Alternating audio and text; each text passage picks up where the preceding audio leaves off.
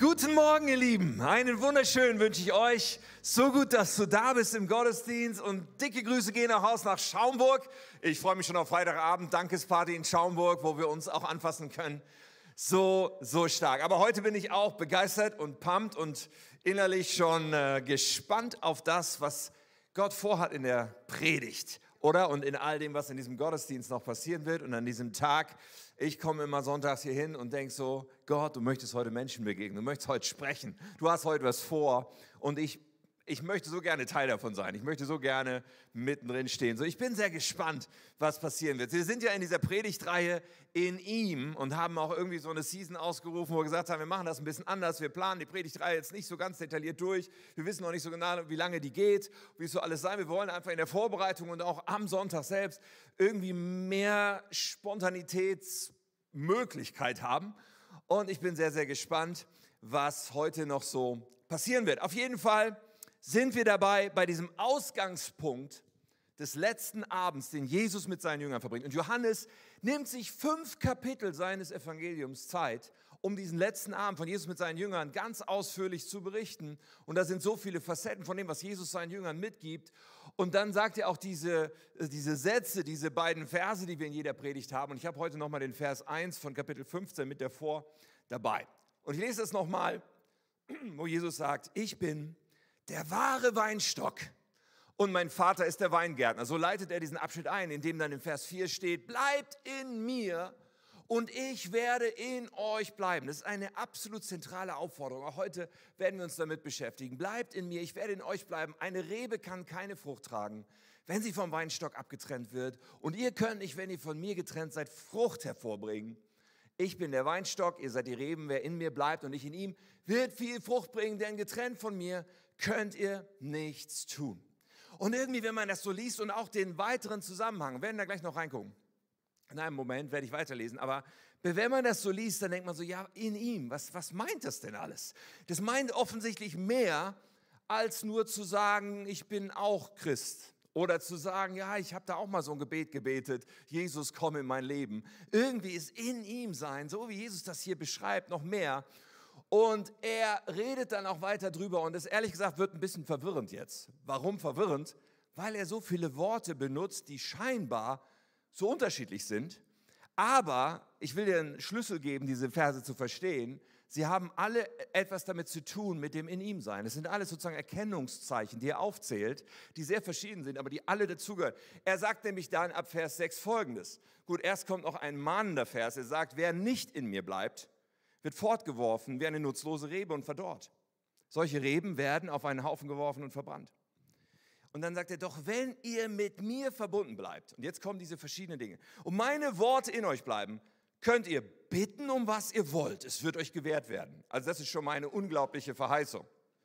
Dann das nächste, darin wird mein Vater verherrlicht, dass ihr viel Frucht hervorbringt und meine Jünger werdet. Das mit der Frucht hatten wir schon. Jetzt sagt er, und meine Jünger werdet, meine Nachfolger werdet. Ein anderer Aspekt von in ihm sein ist ihm nachfolgen.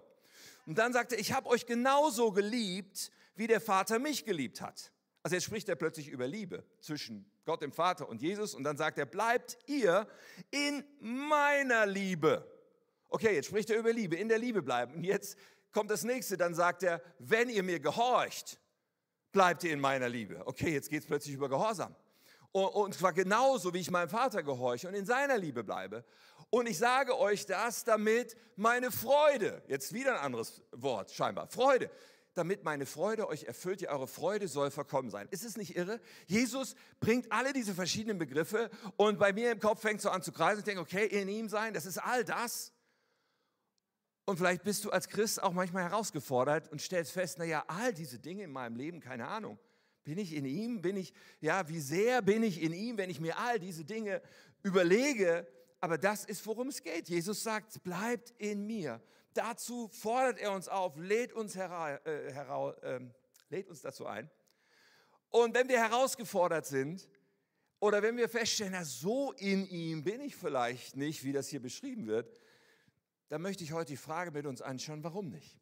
Warum nicht? Und so heißt auch meine Predigt. Warum nicht? In ihm oder nicht so, wie er es beschreibt, okay? Ich glaube jetzt, ich will niemandem etwas absprechen, ja, versteht mich nicht so. Aber ich glaube, es ist gut zu reflektieren, wenn Jesus das alles beschreibt. Warum nicht all diese Dinge, die er für uns hat? Okay, wir beten noch einen Moment und dann gehen wir weiter. Herr, du möchtest reden heute. Heiliger Geist, wir laden dich ein. Was von dir heute kommen soll, das soll kommen. Wir wollen alles haben, was du sprechen willst, was du tun willst.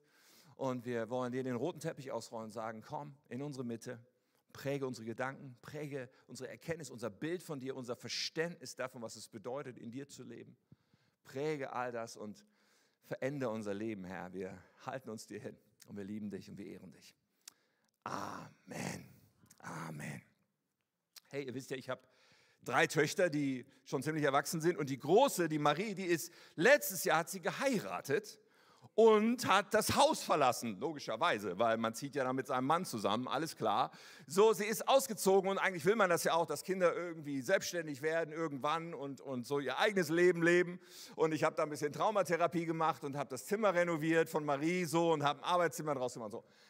Aber das Ding ist das, und, und äh, äh, sie müssen jetzt, Marie und, und ihr Mann, sie, sie, sie müssen jetzt nicht mehr Zeit mit uns verbringen. Ich meine natürlich auch schon vorher, ne? aber wenn Kinder größer werden, irgendwann merkt man, okay, die Kinder müssen jetzt nicht unbedingt mit den Eltern abhängen. Sie können, wenn sie wollen. Und eins der schönsten Dinge für mich als Vater ist, und das ist jetzt keine versteckte Botschaft an meine Tochter oder sowas, es ist ein Bild, okay? Aber eins der schönsten Dinge für mich als Vater ist natürlich, wenn meine Tochter und ihr Mann sagen, hey, wir wollen kommen, wir wollen da sein, wir wollen mit euch abhängen, oder? Das ist eins der schönsten Sachen. Und ich glaube, dass wir davon etwas verstehen dürfen, wie auch Gott tickt.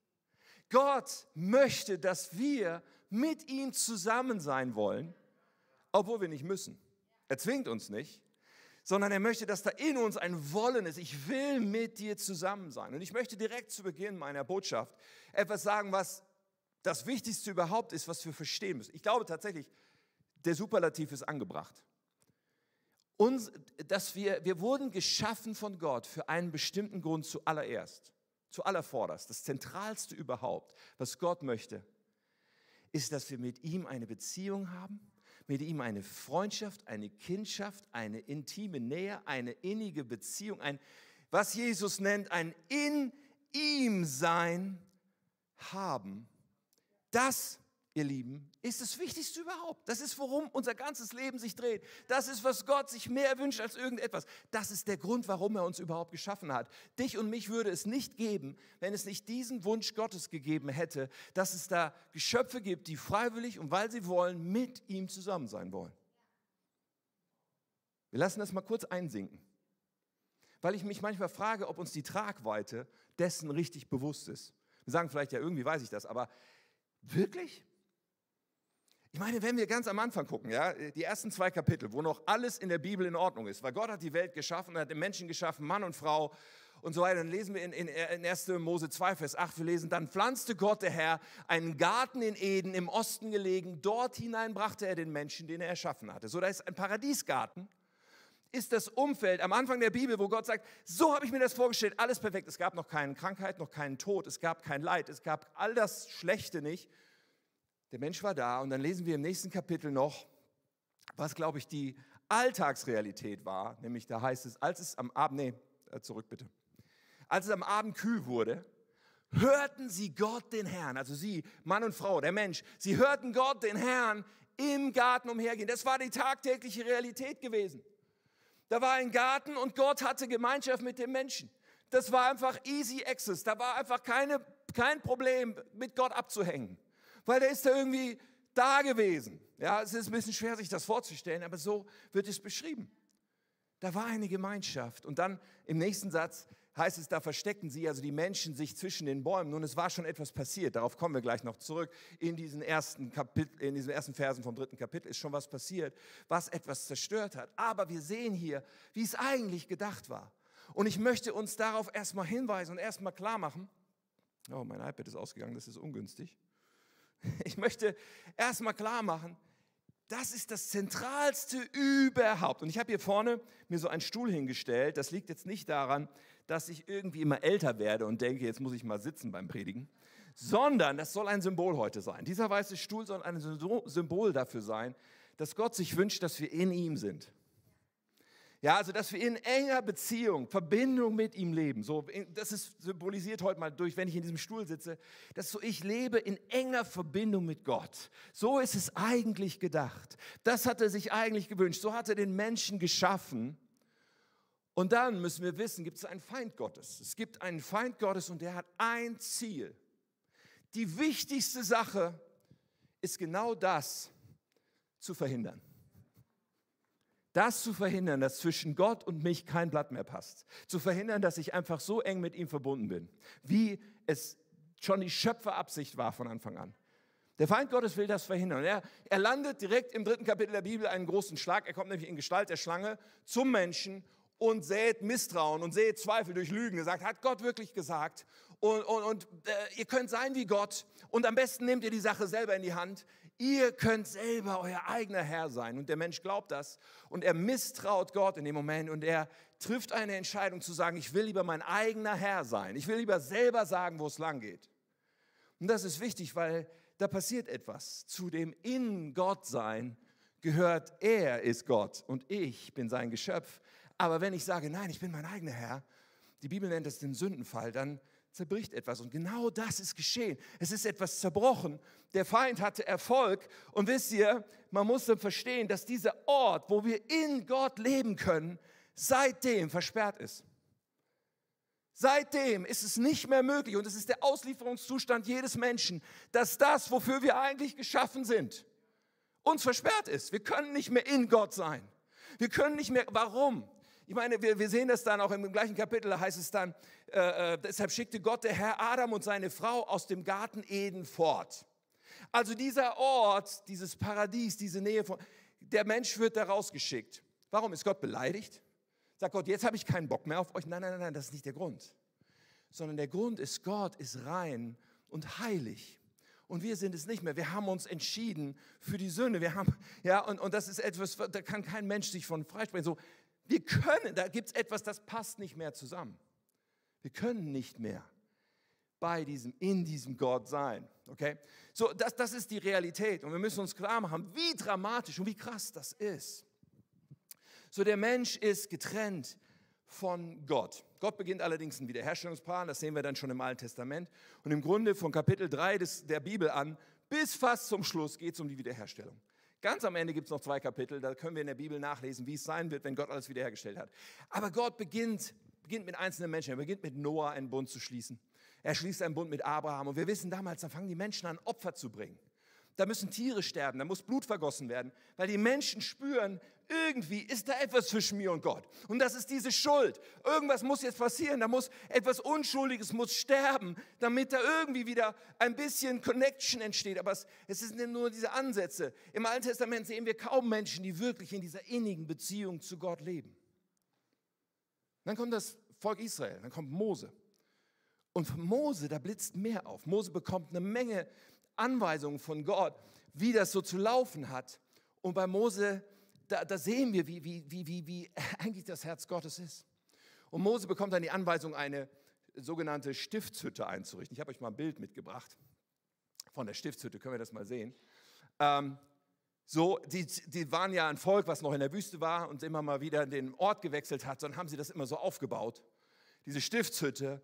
Und da gab es diese Stiftshütten mit dem Hof drumherum und ihr seht das, in dieser Hütte gab es eine Trennung. Da gab es einen Vorhang, ganz ähnlich wie diese Wand hier. Weil die Leute hatten was begriffen. Hinter dem Vorhang war das Allerheiligste. Dahinter war das, was symbolisiert hat, da ist Gott, aber da darf keiner rein. Da kann keiner hinkommen, weil wir sind nicht heilig. Gott ist heilig, wir können da nicht durch. Dieser Vorhang. Und da wurde ein Priesterdienst installiert. Priester als Mittler, die irgendwie diese Brücke schlagen konnten, dadurch, dass sie Opfer gebracht haben. Und einmal im Jahr, einmal im Jahr durfte der hohe Priester durch diesen Vorgang ins Allerheiligste gehen. Der hatte aber ein Seil am Fuß, dass wenn er tot umkippt da drin, dass sie ihn wieder rausziehen konnten, ohne dass da einer reinlaufen musste. So ernst war die Geschichte. Und dann hat man später an einen Tempel gebaut, der Tempel Salomos, wurde dann gebaut, habe ich auch ein Bild mitgebracht. Das Setup ist genau das gleiche, ist alles ein bisschen größer.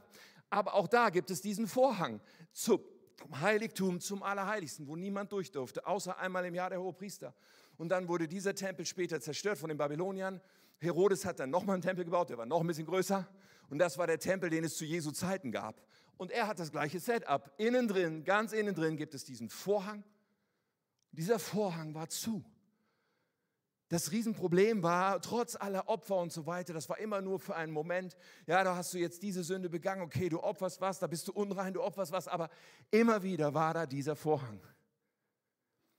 Und dann ist Gottes Plan, kommt zu seinem Höhepunkt. Er selber wird Mensch.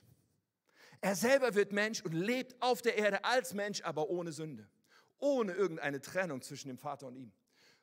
Und Jesus stirbt am Schluss stellvertretend für deine und meine Schuld. Er bringt das ultimative Opfer, das, was diese Trennung, was die Power hat, es für jeden Menschen zu überwinden. Und das, das, das Spannende ist, ich finde das so krass, in Matthäus wird berichtet, wie er stirbt, am Kreuz hängt und stirbt, Matthäus 27, da ist es so. Jesus aber schrie noch einmal laut auf, dann starb er. Im selben Augenblick riss der Vorhang im Tempel von oben bis unten entzwei. Also Leute, das ist der absolute Hammer, was da passiert. Da hat keiner irgendwie mit der Schere angesetzt oder sonst was. Gott hat dafür gesorgt, dass dieser Tempel in zwei Teile gerissen ist. Zum Allerheiligsten. Ich denke mal den Priestern, die da gerade Dienst taten, denen stockte der Atem. Plötzlich kannst du ins Allerheiligste gucken. Was ist denn hier los? Da kann doch keiner rein. Aber Gott macht deutlich, dass der Weg frei ist zu dem, wofür wir eigentlich geschaffen sind, nämlich in dieser engen, innigen Verbindung mit Gott zu leben. Jesus hat die Voraussetzungen geschaffen dafür und wir müssen das verstehen. Natürlich ist die Voraussetzung, dass wir diesen Weg, den Jesus geschaffen haben, auch beschreiten. Das heißt, dass wir Jesus in unser Leben einlagen, dass wir sagen, unser altes Leben, wo wir in Sünder waren, das ist vorbei. Ich bekomme ein neues Leben geschenkt. Ja, das feiern wir auch nachher, wenn wir Taufe feiern. Ich bekomme ein neues Leben geschenkt und ich nehme diese Gnade an. Gnade ist ein unverdientes Geschenk. Gnade bedeutet, die Strafe, die ich eigentlich verdient hätte, muss ich nicht tragen. Und wenn das Wort Strafe fällt, dann denken viele Menschen, die so vom christlichen Glauben nur so Halbwissen haben, denken, ja, da scheint es drum zu gehen. Der Gott, der bestraft. Und dann gibt es die Hölle und da schmeißt Gott dann alle Leute rein, die irgendwie nicht das Richtige gemacht haben und so. Gibt es die Hölle? Ja. Ist die Hölle ein furchtbar schrecklicher, grausamer Ort? Ja. Aber mein Mathelehrer hat immer gesagt, wenn du nur das Ergebnis hinschreibst und den Rechenweg nicht begriffen hast, dann ist die Aufgabe null Punkte. Ja, es gibt eine Hölle, es ist ein schrecklicher Ort, aber wir müssen verstehen, wie der Rechenweg ist. Der Rechenweg ist nicht, Gott hat einen Ort geschaffen, damit er alle Leute reinschmeißen kann, die irgendwie, die er doof findet. Nichts von all dem ist wahr, sondern es geht immer um die Frage, will ich freiwillig, will ich in ihm leben? Will ich mit ihm, will ich mein Leben ganz neu ihm geben? Will ich, dass er mein Herr ist? Und will ich in ihm sein? Und das ist eine freiwillige Entscheidung, die jeder Mensch in diesem Leben hier und jetzt trifft. Und es hat Konsequenzen, nicht nur für die Ewigkeit, sondern auch schon hier und jetzt, weil es meinen Status verändert. Aber es hat dann riesige Konsequenzen, wenn wir in die Ewigkeit eintreten, weil dann, dann passiert eine Trennung. Das müssen wir verstehen. Das Ding ist, hier und jetzt kann ich ohne Gott leben und trotzdem geht jeden Morgen die Sonne auf. Hier und jetzt kann ich ohne Gott leben und trotzdem die Schönheit der Natur genießen und trotzdem Liebe erleben und trotzdem all solche guten Dinge erleben, die alle letztendlich nur widerspiegeln, wie Gott ist. Und, und einen Ansatzpunkt geben von dem, was Gott mal geschaffen hat, nämlich eine perfekte Umgebung, in der alles schön ist. Aber es ist nicht alles schön, oder? Diese Welt ist zerbrochen. Gleichzeitig kann ich auch als Christ leben. Ich kann auch mit Gott leben und trotzdem krank werden und trotzdem in einem Kriegsgebiet sein und trotzdem Schwierigkeiten haben weil diese Welt zerbrochen ist. Es ist so schwierig, sich das äh, klar zu machen, aber es ist so wahr. Wenn wir aber in die Ewigkeit übertreten, wird es eine Trennung geben. Und dann werden all die Menschen, die sagen, ich wollte nicht hier sein, in ihm. Ich wollte ja mein eigener Herr sein. Ich wollte ja mein eigenes Leben leben. Sie werden sich an einem Ort wiederfinden, der komplett ohne Gott ist. Und wo gar nichts mehr an Gott erinnert. Und das ist tatsächlich der grausamste und schrecklichste Ort, den man sich nicht mehr vorstellen kann. Unser Gehirn ist überfordert, sich das vorzustellen. Das ist die Hölle. Aber es ist deswegen die Hölle, weil da nichts von Gott ist. Und es wird nur Freiwillige dort geben. Menschen, die gesagt haben, ich wollte ja nicht in ihm sein. Und auf der anderen Seite gibt es einen Ort, wo dann alles von Zerbrochenheit hinter uns liegt, wo alles geheilt ist, wiederhergestellt ist, wo es kein Leid, keine Tränen, keine Krankheit, keinen Krieg, keinen Tod mehr gibt. Und wo wir alle, die diese Entscheidung getroffen haben, hier, ich möchte in dir sein, dann uns auch wiederfinden in ihm. Und das ist Gottes Herz so sehr. Wir müssen verstehen, darum dreht sich alles. Alles.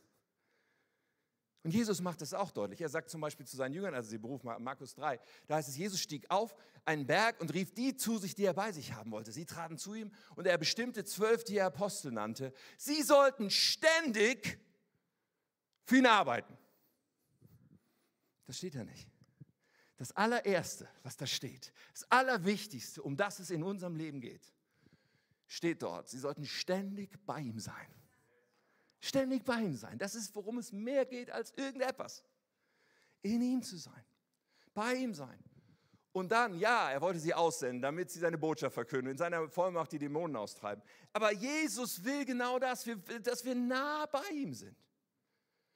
Und wenn das so zentral ist, wenn das so wichtig ist, dann dürfen wir uns die Frage ruhig mal stellen, sagen, okay, spiegelt mein Leben, spiegelt mein Denken, spiegelt mein Herz, meine Motive, mein Antrieb im Leben, spiegelt alles, was mich so beschäftigt, eigentlich das wieder, dass nichts wichtiger ist als diese Beziehung, als diese Nähe, als dieses in Jesus sein. Und wenn wir merken, und wahrscheinlich merken wir das alle an bestimmten Stellen, okay, das ist, das ist vielleicht nicht so super perfekt so da oder so umfassend, dann ist die Frage, warum nicht? Warum nicht? Ich meine, wenn wir ohne Jesus leben wollen, ist das klar, dann ist es unmöglich, überhaupt hier hinzukommen. Aber für uns gilt, der Weg ist frei.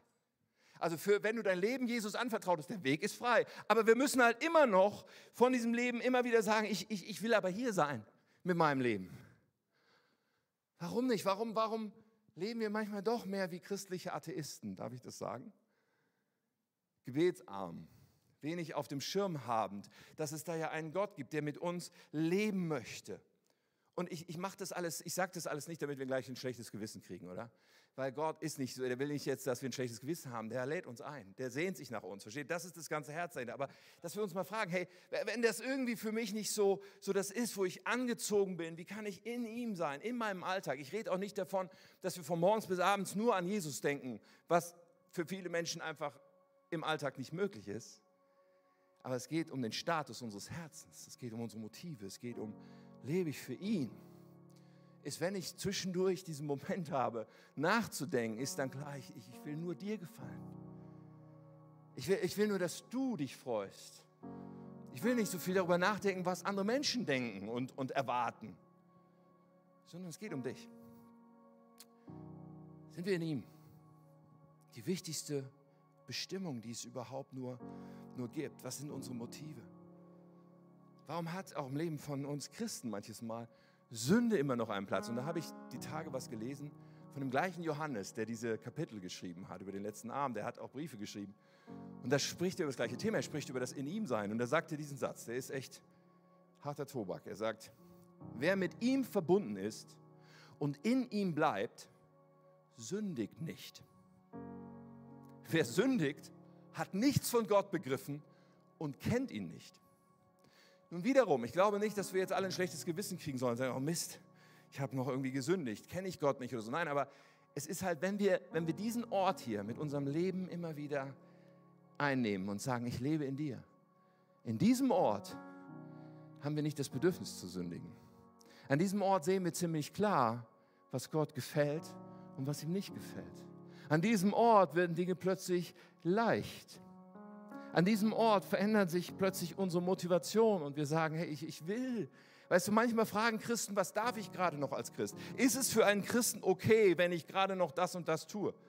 Völlig falsche Frage. Das ist überhaupt nicht die Frage. Die Frage ist, wie kann ich, wie kann ich so nah ran wie möglich an ihn?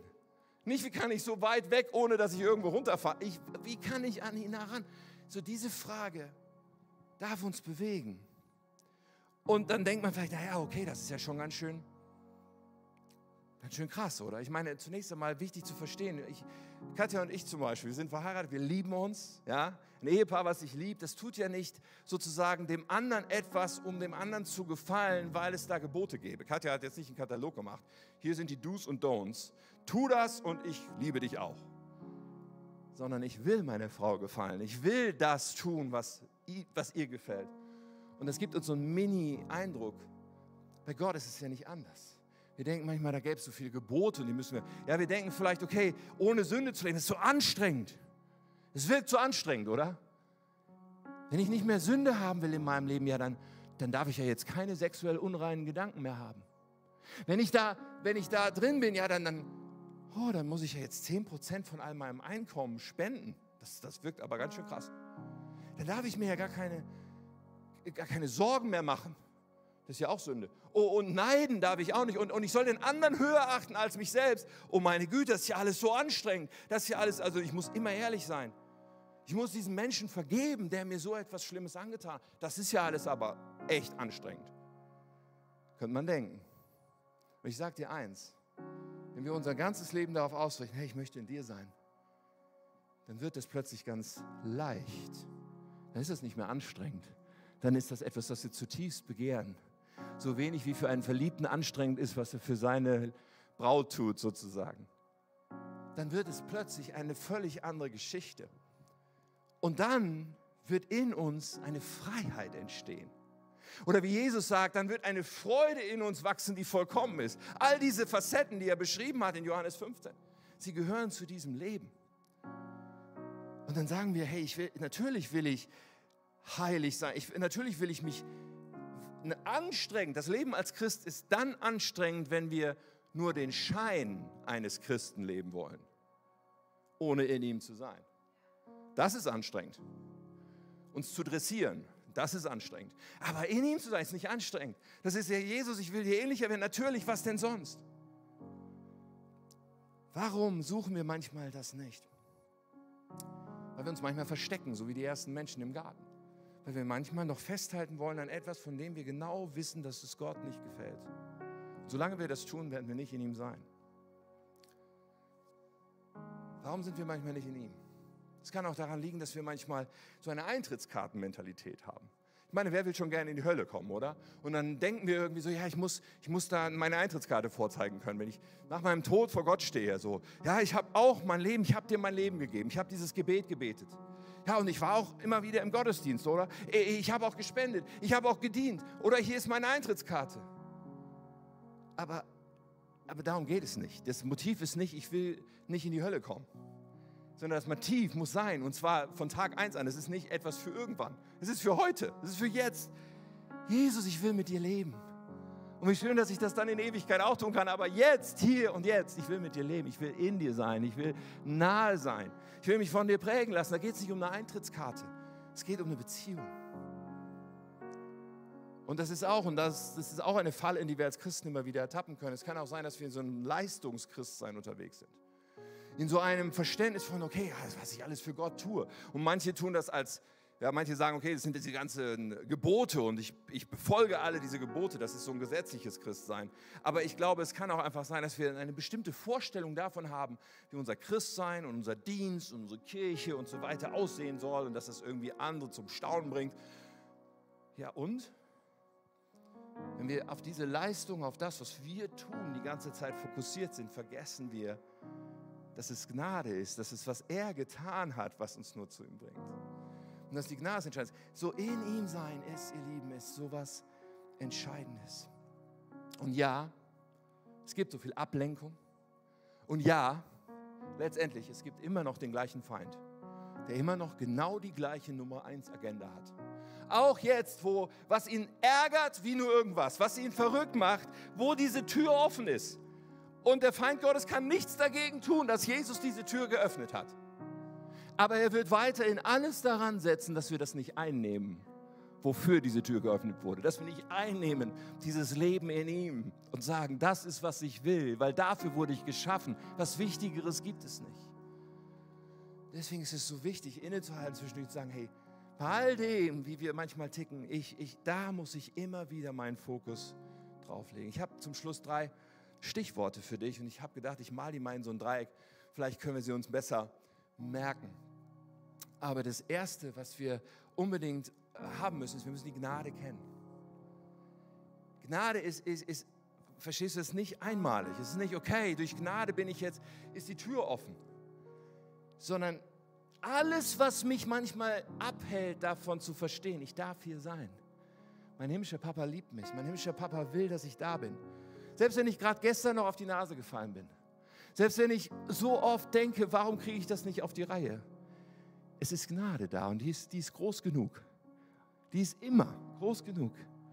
Und diese Gnade muss ich kennen und zu verstehen, ich darf hier sein. Die Ketten sind zerbrochen. Es gibt nur noch in meinen Gedanken, aber nicht mehr real, irgendetwas, was mich abhalten kann. Und das Zweite ist dann, das Zweite ist dann zu verstehen, ich möchte mein Herz behüten. Ich habe das mal so genannt. Mehr als alles andere, Sprichwort Wörter 4,23. Mehr als alles hüte dein Herz, denn von ihm geht das Leben aus. Was bedeutet das? Die Frage, ob wir in ihm sind und wie wir so unterwegs sind, die finden wir nur raus, wenn wir in unser Herz schauen. Die kann man oft nicht äußerlich ablesen, wie toll jemand irgendwie scheint, sondern es ist immer wieder, und da muss der Heilige Geist uns helfen.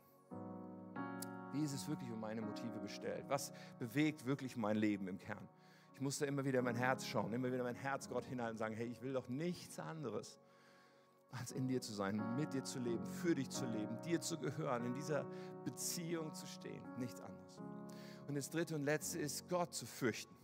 Und auch das ist ein erklärungsbedürftiger Begriff, weil es geht nicht darum, dass wir Angst haben vor Gott, sondern Gott fürchten bedeutet, dass sein Wille das Einzige ist, was für mich zählt. Kurz einsinken lassen. Gottes Wille ist das Einzige, was für mich zählt. Das bedeutet Gottesfurcht. Das heißt, was andere Menschen wollen, das beeinflusst mich nicht mehr. Wenn ich Gott fürchte, dann habe ich keine Menschenfurcht. Wenn ich Gott, wenn ich sage, dein Wille ist alles, was zählt, dann richte ich mich total darauf aus. Und dann werde ich auch, ja, unterwegs merken, wo ich vielleicht noch struggle, wo vielleicht Sünde und Versuchung klebrig ist. Aber ich sage, jawohl, Gnade ist genug. Gnade bringt mich hierhin. Und ich fürchte dich, Gott, ich möchte deinen Willen tun. So einfach diese drei Aspekte. Und ich möchte jetzt gleich in einen Gebetsmoment hineinleiten. Es ist übrigens wichtig, dass wir die alle drei in Balance behalten, dass wir nicht irgendwas davon weglassen. Weißt du, Gottes Furcht ohne Gnade führt in die Gesetzlichkeit. Gnade ohne Gottesfurcht führt in eine billige, falsch verstandene Gnade und in ein Ich sündige und tatsächlich habe ich überhaupt keine Ahnung von Gott. Und das Herz braucht es immer, weil da ist der Ort, wo sich abspielt, wie es wirklich aussieht. Und Gott kennt mein Herz und er will mir immer wieder Zugang geben zu diesen innersten Antrieben. Ich will uns in einen Gebetsmoment leiten, weil Gott sich so sehr sehnt, dass wir immer wieder uns aufmachen zu sagen, jawohl, ich will in dir sein. Mehr als alles, weil das ist, worum es geht. Dafür wurden wir geschaffen. Und ich lade dich mal ein, aufzustehen. Und ich werde jetzt den Heiligen Geist einfach einladen zu dir zu sprechen, nochmal die Begegnung jetzt mit dir zu vertiefen. Ich glaube, dass es ist so wichtig zu verstehen, da ist ein liebender Papa, der jetzt so gerne dich ganz nah an dich ranziehen will. Komm, Geist Gottes. Komm, Heiliger Geist. Beten es für jeden Menschen in diesem Raum, für jeden Menschen in Schaumburg. Wir beten es für jeden Menschen, der zuschaut. Komm.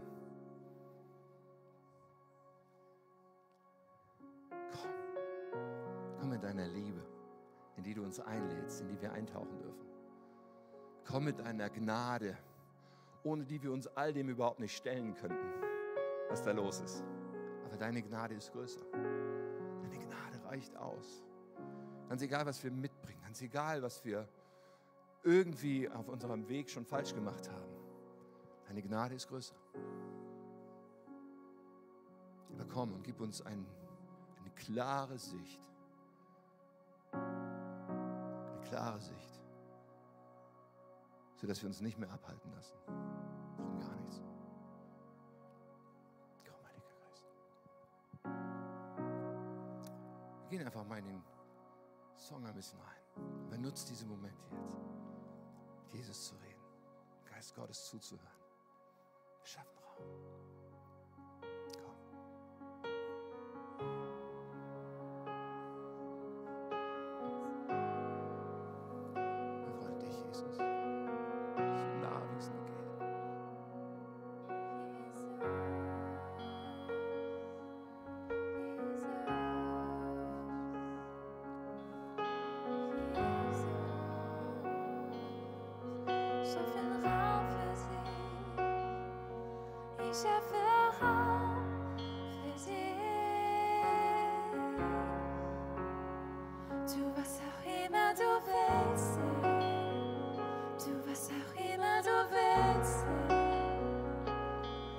Ich schaffe Raum für dich. Tu was auch immer du willst sehen. Tu was auch immer du willst sehen. Ich schaffe Raum für dich. Tu was auch immer du willst sehen. Tu was auch immer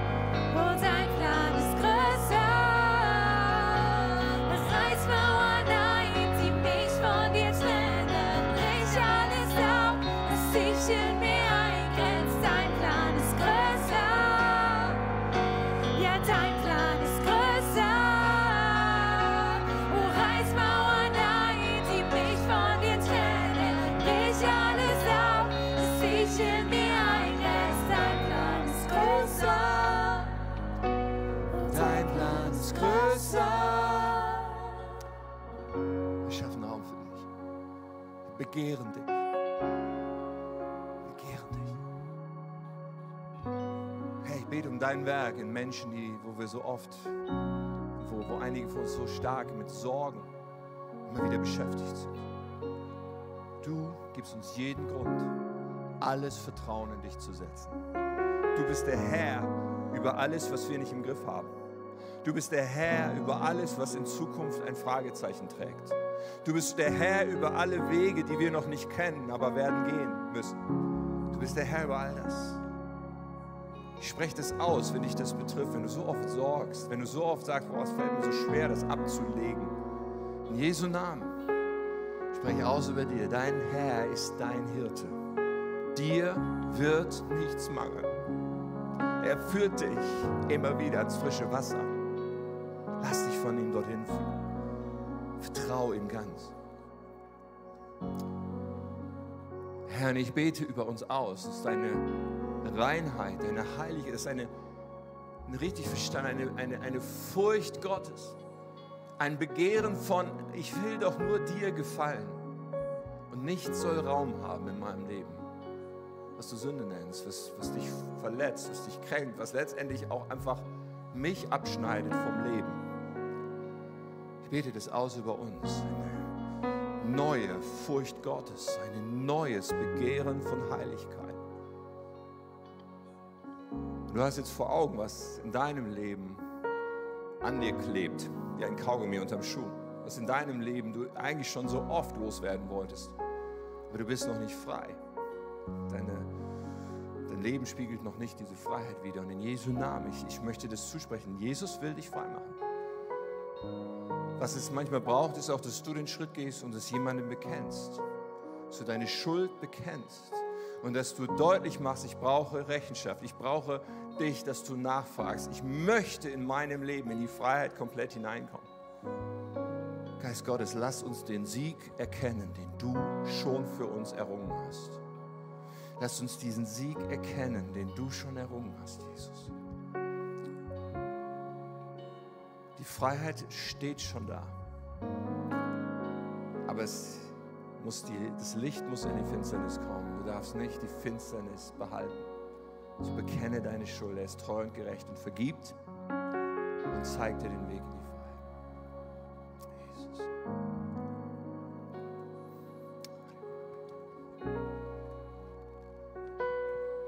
Heiliger Geist, einen Raum für dich. Lehre uns, wie das geht im Alltag. Lehre uns, wie das geht, jeden Tag. Wenn wir im Büro sind, wenn wir im Bus sitzen, in der Schule, in der Küche, egal wo.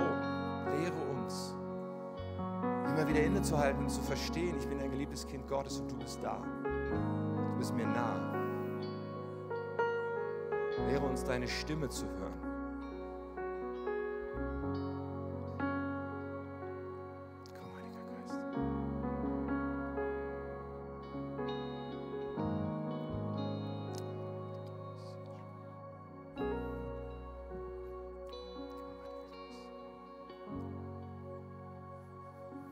Person ist hier, du bist eigentlich gekommen mit der Frage, wie es in einer bestimmten beruflichen Sache, was du tun sollst. Du möchtest Weisheit haben, du möchtest Klarheit haben, wie ist der Weg? Und ich empfinde es, Gott sagt, ich werde dir diesen Weg zeigen. Ich werde dieses Gebet oder diesen Herzenswunsch erhören. Doch er wird anders sein, als du es erwartest. Rechne damit. Mein Reden wird nicht ganz zu dem passen, wie deine bisherige Erfahrung ist, von dem, wie du normalerweise entschieden hast oder wie du Wege gegangen bist. Aber vertraue mir, mein Plan ist größer, ist besser.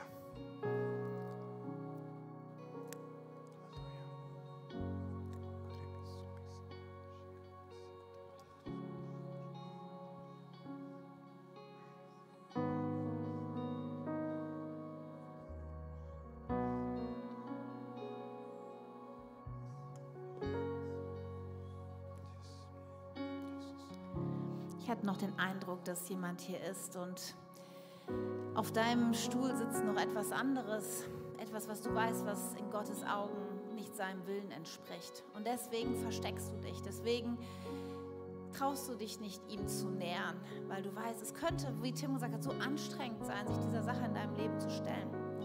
Ich weiß nicht, was es ist, aber du weißt, dass es etwas gibt, was irgendwie für dich den We- Weg versperrt, um Jesus ganz nah zu kommen.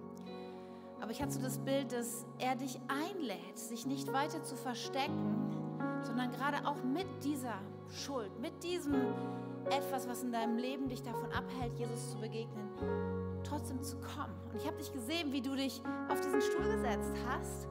Und du musstest dich erst so ein bisschen reinquetschen, weil da noch dieses andere ist. Aber da, wo du dich seiner Gegenwart ausgesetzt hast, wo du ihn gesucht hast, wo du ihn angebetet hast, wo du ihm ausgedrückt hast, wie sehr du liebst, plötzlich wurde diese Sache immer, immer kleiner, wie ein Eisblock, der geschmolzen ist. Und es war plötzlich nicht mehr anstrengend, sich dieser Sache zu stellen, dieses Ding in deinem Leben anzugehen und, und dann war es plötzlich verschwunden. Und ich mache dir so Mut, stell dich diesem Felsbrocken in deinem Leben. Lass nicht zu, dass er dich weiter davon abhält, Jesus ganz nah zu kommen. Jesus, ich möchte für diese Person beten. Jetzt hier oder wer es in Schaumburg ist, wer das betrifft, wer online schaut, Herr. Wir wollen nicht zulassen, dass irgendetwas uns von dir trennen kann, denn du hast alles dafür getan, dass wir dir ganz nah kommen können. Und du liebst uns so, wie wir sind. Deswegen, Jesus, bete ich um Mut, dich zu suchen. Für eine neue Leidenschaft zu dir zu kommen. Dir zu sagen, was du uns bedeutest. Ja, und wirke in unserem Herzen, Herr. Mehr von dir und weniger von uns. Jesus. Wir wollen in dir sein. Nichts mehr. Ich habe einen Impuls für eine Person. Ich kann gut sein in Schaumburg, aber weiß nicht, vielleicht auch hier. Und du spürst gerade Schmerzen. Du hast ja körperliche Schmerzen. und merkst gerade so, wie diese Frage vor dir steht. Wenn du wählen müsstest, mir ganz nah sein oder geheilt?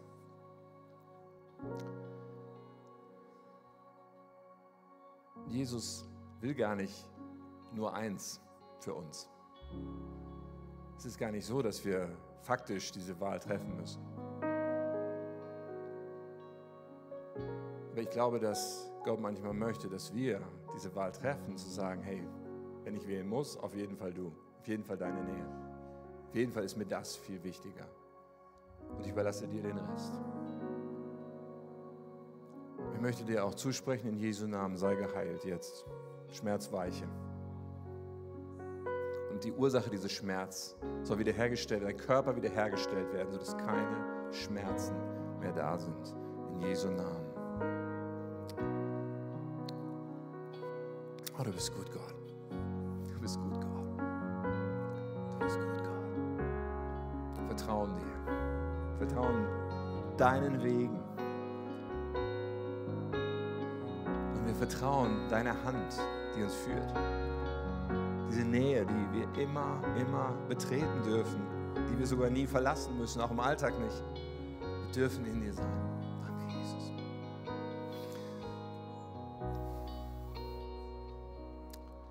Ich möchte einfach diese Frage noch stellen, auch für alle Schaumburger, alle online, alle in Wunsdorf. Die Frage lautet, ob du Jesus kennst. Ja, ich habe über diese Tür gesprochen, die offen ist und die geöffnet wurde dadurch, dass Christus für uns gestorben ist. Er ist von den Toten auferstanden, er lebt. Aber er hat da etwas vollbracht, was wir annehmen dürfen, wo wir sagen dürfen, Jesus, sei du mein Retter und Herr. Ich lade dich ein, ich nehme ein neues Leben von dir. Aber vielleicht merkst du, du hast überhaupt noch nie das Christsein so verstanden oder bist davor weggelaufen. Du merkst jedenfalls heute, ich möchte Jesus Christus mein ganzes Leben anvertrauen. Es kann auch sein, dass du Zweifel noch in dir hast und sagst, ist das wahr, ist das nicht wahr? Möchte dir Mut machen, es auszuprobieren. Auch mit diesem Zweifel eventuell einfach zu sagen, okay, ich probiere das aus. Wenn es wahr ist, Gott, dann möchte ich so gerne dich kennen. Ich werde in einem Augenblick ein Gebet anbieten, das kannst du mitbeten. Das kannst du zu deinem Gebet machen und sagen, Jesus, ich gebe dir mein ganzes Leben, sei mein Herr und Retter. Wir werden diese Dinge beten. Aber bevor wir das tun, möchte ich wirklich dich an den Punkt führen, dass du für dich eine klare Entscheidung triffst. Ich lade uns mal ein, die Augen zuzumachen, einfach um Privatsphäre zu geben. Aber es kommt so darauf an, dass du sagst, ja, das will ich. Und vielleicht drückst du das ganz bewusst aus, indem du Jesus mal deine Hand entgegenstreckst, kurz deine Hand hochstreckst und sagst, jawohl, heute werde ich dir mein ganzes Leben geben. Das ist jetzt meine Entscheidung. Streck mal deine Hand aus. Und dann beten wir zusammen. Dankeschön. Ja, noch einen kleinen Moment. Kannst dich gerne noch anschließen. In Schaumburg kannst auch deine Hand ausstrecken. Die Augen bleiben zu von allen. So gut. Wir werden jetzt dieses Gebet beten. Du kannst dir diese Worte leihen und glaub mir, Jesus kommt in dein Leben. Er kommt, wo dieses Herz in uns ist. Sagt, ja, Jesus, ich will. Ich will, dass du da bist. Ich will dir gehören. Ich will für dich leben. Lass uns beten zusammen. Lieber Jesus, ich komme jetzt zu dir, weil ich dir mein ganzes Leben anvertrauen will. Vergib mir meine Schuld. Räum alles weg, was mich von Gott trennt. Und mach mich zu einem Kind Gottes. Füll mich mit deinem Heiligen Geist. Leite mein Leben. Von jetzt an gehöre ich dir. Danke, dass du mich so sehr liebst. Und danke, dass du immer bei mir bleibst. Amen. Amen.